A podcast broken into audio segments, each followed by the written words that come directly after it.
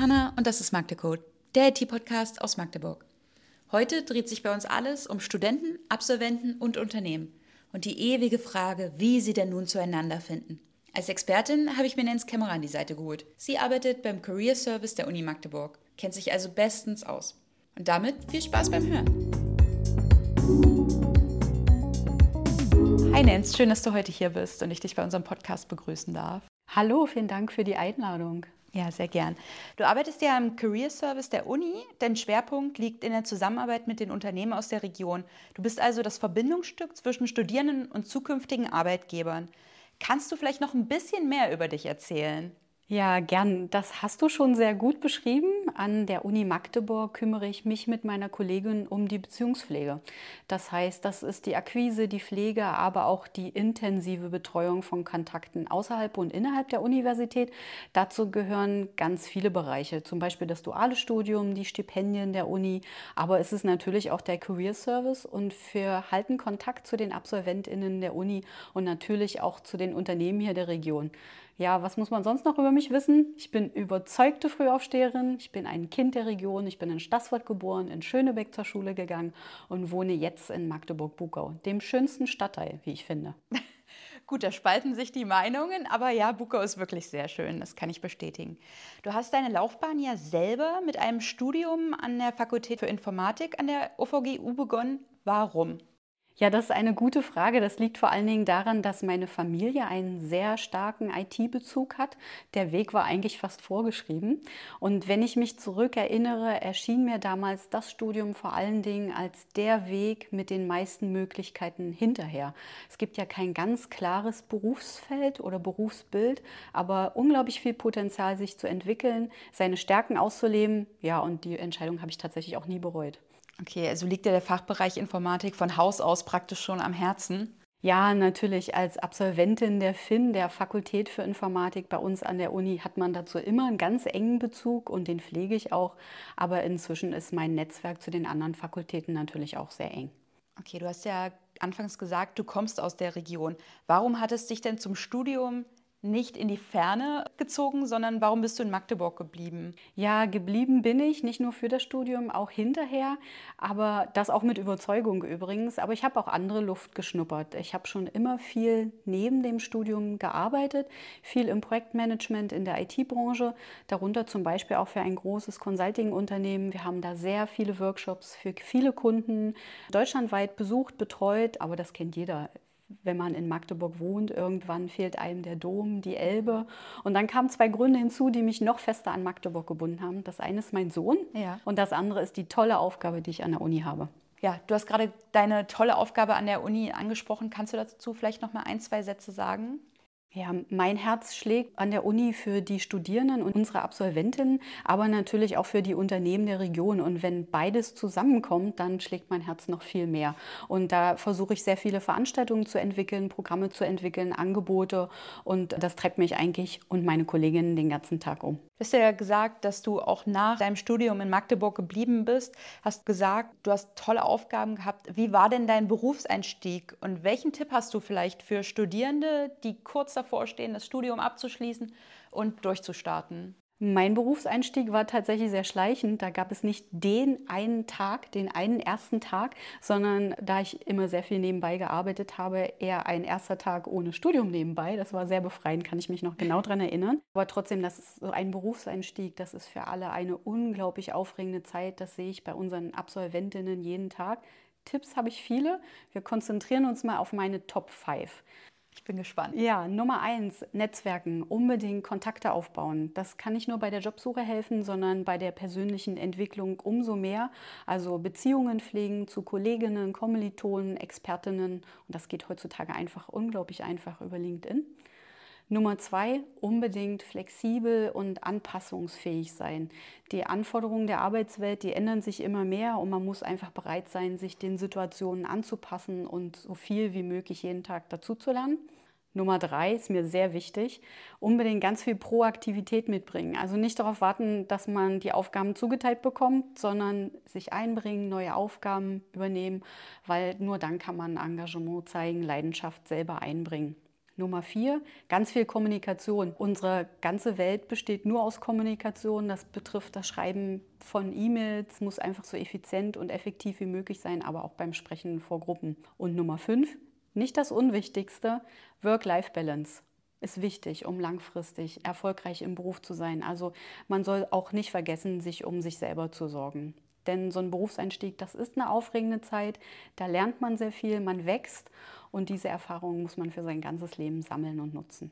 Ich finde, das waren fünf super Tipps. Ich hätte gerne noch mehr gehört, aber vielleicht kann man sich vielleicht dann auch direkt an dich wenden. ja, genau, oder in Teil 2. Du hast ja nun beruflich gesehen auch schon den direkten Draht zu den Unternehmen der Region. Welche Kompetenzen und Fähigkeiten sind denn besonders gefragt, um erfolgreich in der IT-Branche Fuß zu fassen? Ja, wie viel Zeit haben wir? Nicht ganz so viel. Ja, sehr viele. Ich versuche es mal zusammenzufassen. Okay. Also natürlich technisches Wissen und Fähigkeiten. So ein solides technisches Fundament ist quasi unerlässlich. So ein paar Stichwörter Programmierung, IT-Sicherheit, Datenanalyse, ja, Datenverarbeitung kommt da natürlich auch dazu, aber unbedingt auch Projektmanagement. In der IT-Branche werden häufig komplexe Projekte durchgeführt.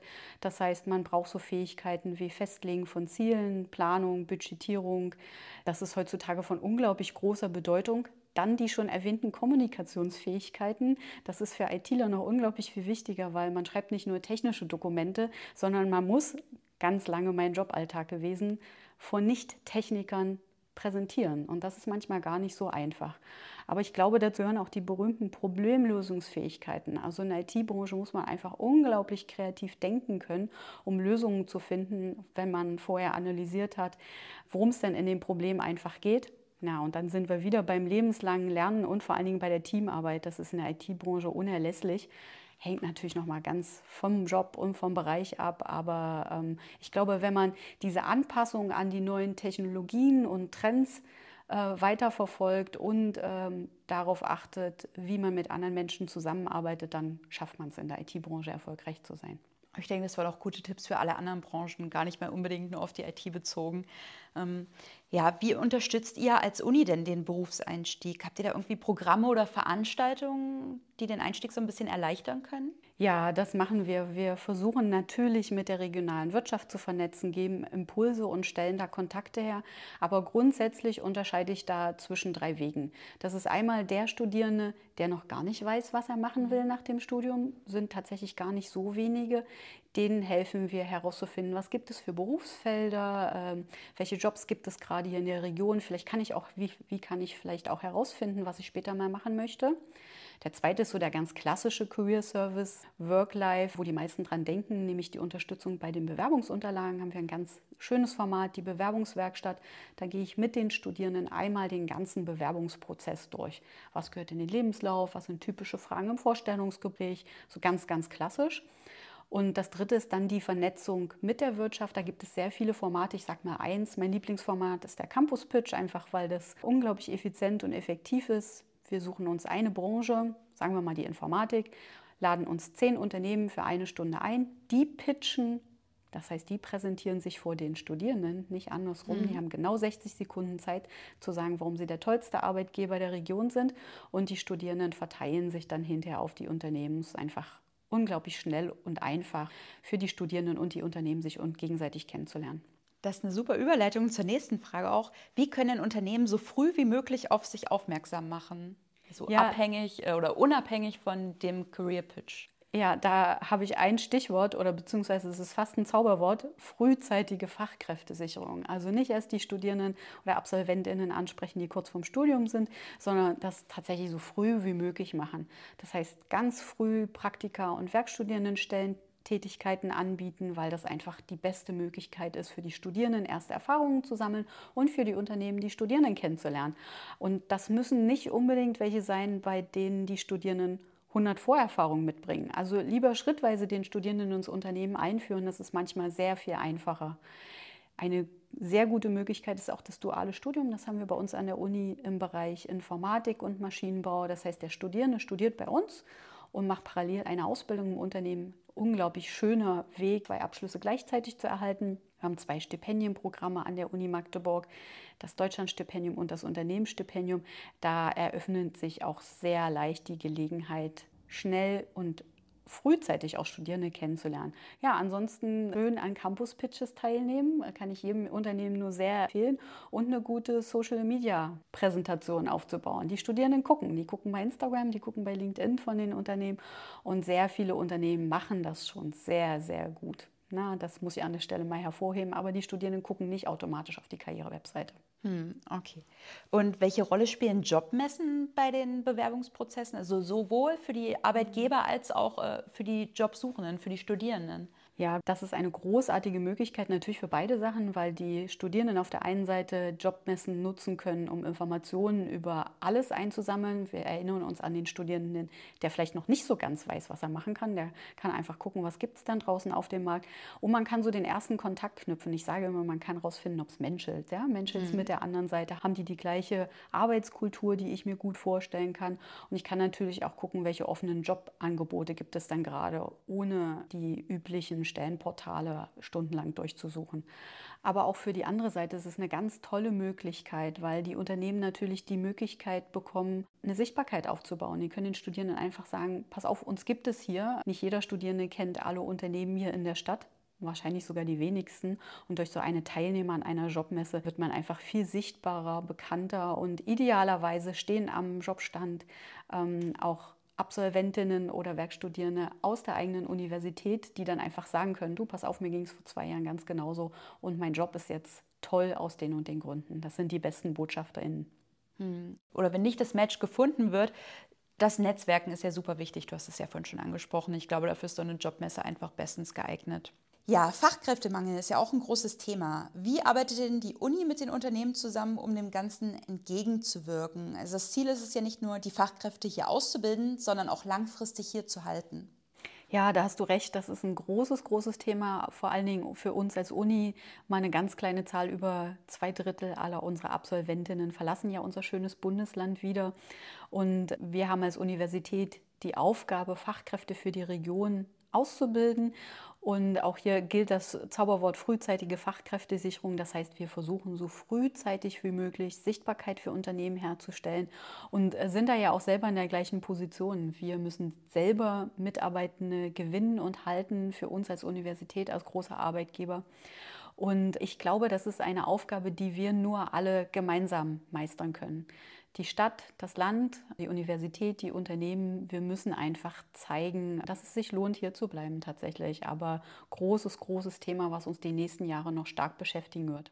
Hm, und was glaubst du, warum gehen so viele Talente nach dem Studium wieder weg? Ja, eine Vermutung ist vor allen Dingen, es kommen sehr viele nicht Landeskinder, sage ich mal, zu uns an die Universität. Uns gelingt es dann nicht, während eines während eines Bachelor- oder Masterstudiums denjenigen hier zu behalten, weil einfach die familiären Bindungen noch so stark sind, dass die Absolventinnen einfach wieder zurück in die Heimat gehen. Wir müssen also alle zusammen zeigen, was es für tolle Möglichkeiten hier in der Region gibt. Und auf der anderen Seite locken natürlich große Unternehmen, große Konzerne von außerhalb mit einer großen Sichtbarkeit, mit einem großen Marketingbudget auch manchmal mit einem großen Gehalt die Absolventinnen hier aus der Stadt, aus der Region weg. Mhm. Und was würdest du dir von den hier ansässigen Unternehmen wünschen, um junge Fachkräfte auch in der Region zu halten? Also zunächst, die Unternehmen hier in der Stadt machen schon sehr, sehr viel sehr richtig das ist mir sehr wichtig hier an der Stelle zu sagen. In vielen Unternehmen, in fast allen Unternehmen gibt es tolle RecruiterInnen, die mit Begeisterung für ihr Unternehmen auf Jobmessen stehen, zeigen, was es gibt, tolle Aktionen planen, auch tolle Events mit uns gemeinsam hier an der, äh, bei uns gemeinsam an der Universität machen. Und ich bin immer wieder beeindruckt über so viel Leidenschaft, Einsatz und Engagement. Also da passiert schon unglaublich viel. Ich glaube, wir alle wir alle hier in der Stadt, in der Region müssen noch viel mehr Begeisterung für die Stadt zeigen, viel mehr Leidenschaft, die Menschen willkommen heißen, zeigen, was es hier für tolle Möglichkeiten gibt, um dann die Fachkräfte hier in der Region zu halten. Hm. Und wenn ich mich jetzt hier bei einem Unternehmen bewerben möchte, eins von diesen tollen Unternehmen, die du gerade angesprochen hast, die vielleicht in den sozialen Medien alles richtig machen, gut aufgestellt sind, wie kann ich mich denn als Absolvent ja, hervorheben im Bewerberpool? Ja, das ist natürlich mein klassisches Thema aus dem Career Service. Da könnte ich jetzt ungefähr zwei Stunden drüber sprechen. Wir machen es mal ganz kurz. Also Punkt Nummer eins ist natürlich der Lebenslauf. Der Lebenslauf ist das Herz jeder Bewerbung.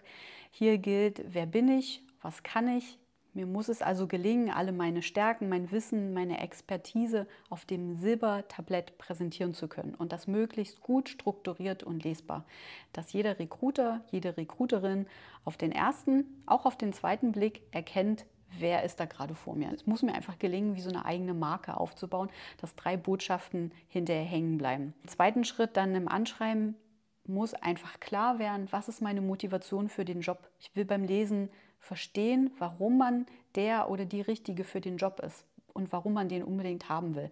Was abgeleitet bedeutet, ich kann keine Massenbewerbungen beschreiben. Ja, ich muss also individuell bei jeder Stellenausschreibung erklären können, warum ich der oder die Richtige für den Job bin. Und mein großer Tipp ist es, lieber drei sehr gut recherchierte, ausgearbeitete Bewerbungen schreiben, als irgendwie 20 gleich aussehende in die Welt hinausschicken. Und wenn man da ergänzend auch noch eine sehr gute Präsenz, zum Beispiel in LinkedIn hat, dann hat man schon gute Chancen, zumindest es ins Vorstellungsgespräch zu schaffen.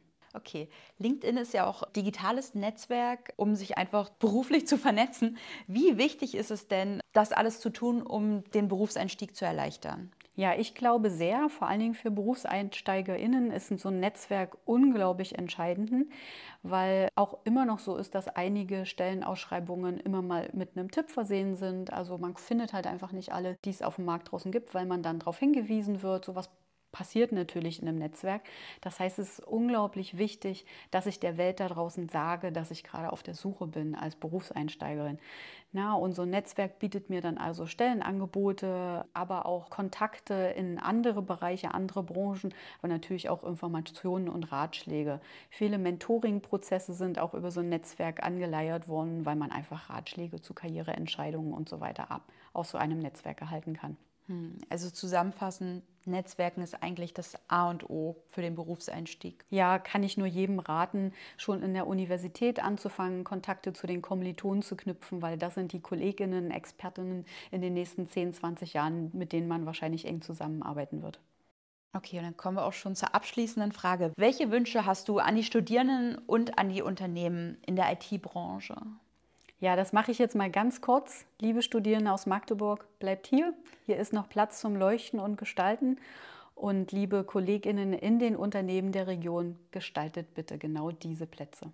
Das sind doch wunderbare Worte zum Abschied. Vielen Dank, dass du da warst. War super informativ. Ich hoffe, dir hat es auch gefallen. Ja, vielen Dank. Tolle Möglichkeit. Mein erster Podcast tatsächlich. ich glaube, es war eine super Premiere. Hey, noch da? Dir gefällt Magde und du möchtest künftig keine Folge mehr verpassen? Dann abonniere doch unseren Kanal. So bleibst du auf dem Laufenden und erfährst als erstes von spannenden Themen und interessanten Gästen. Also dann, bis zum nächsten Mal.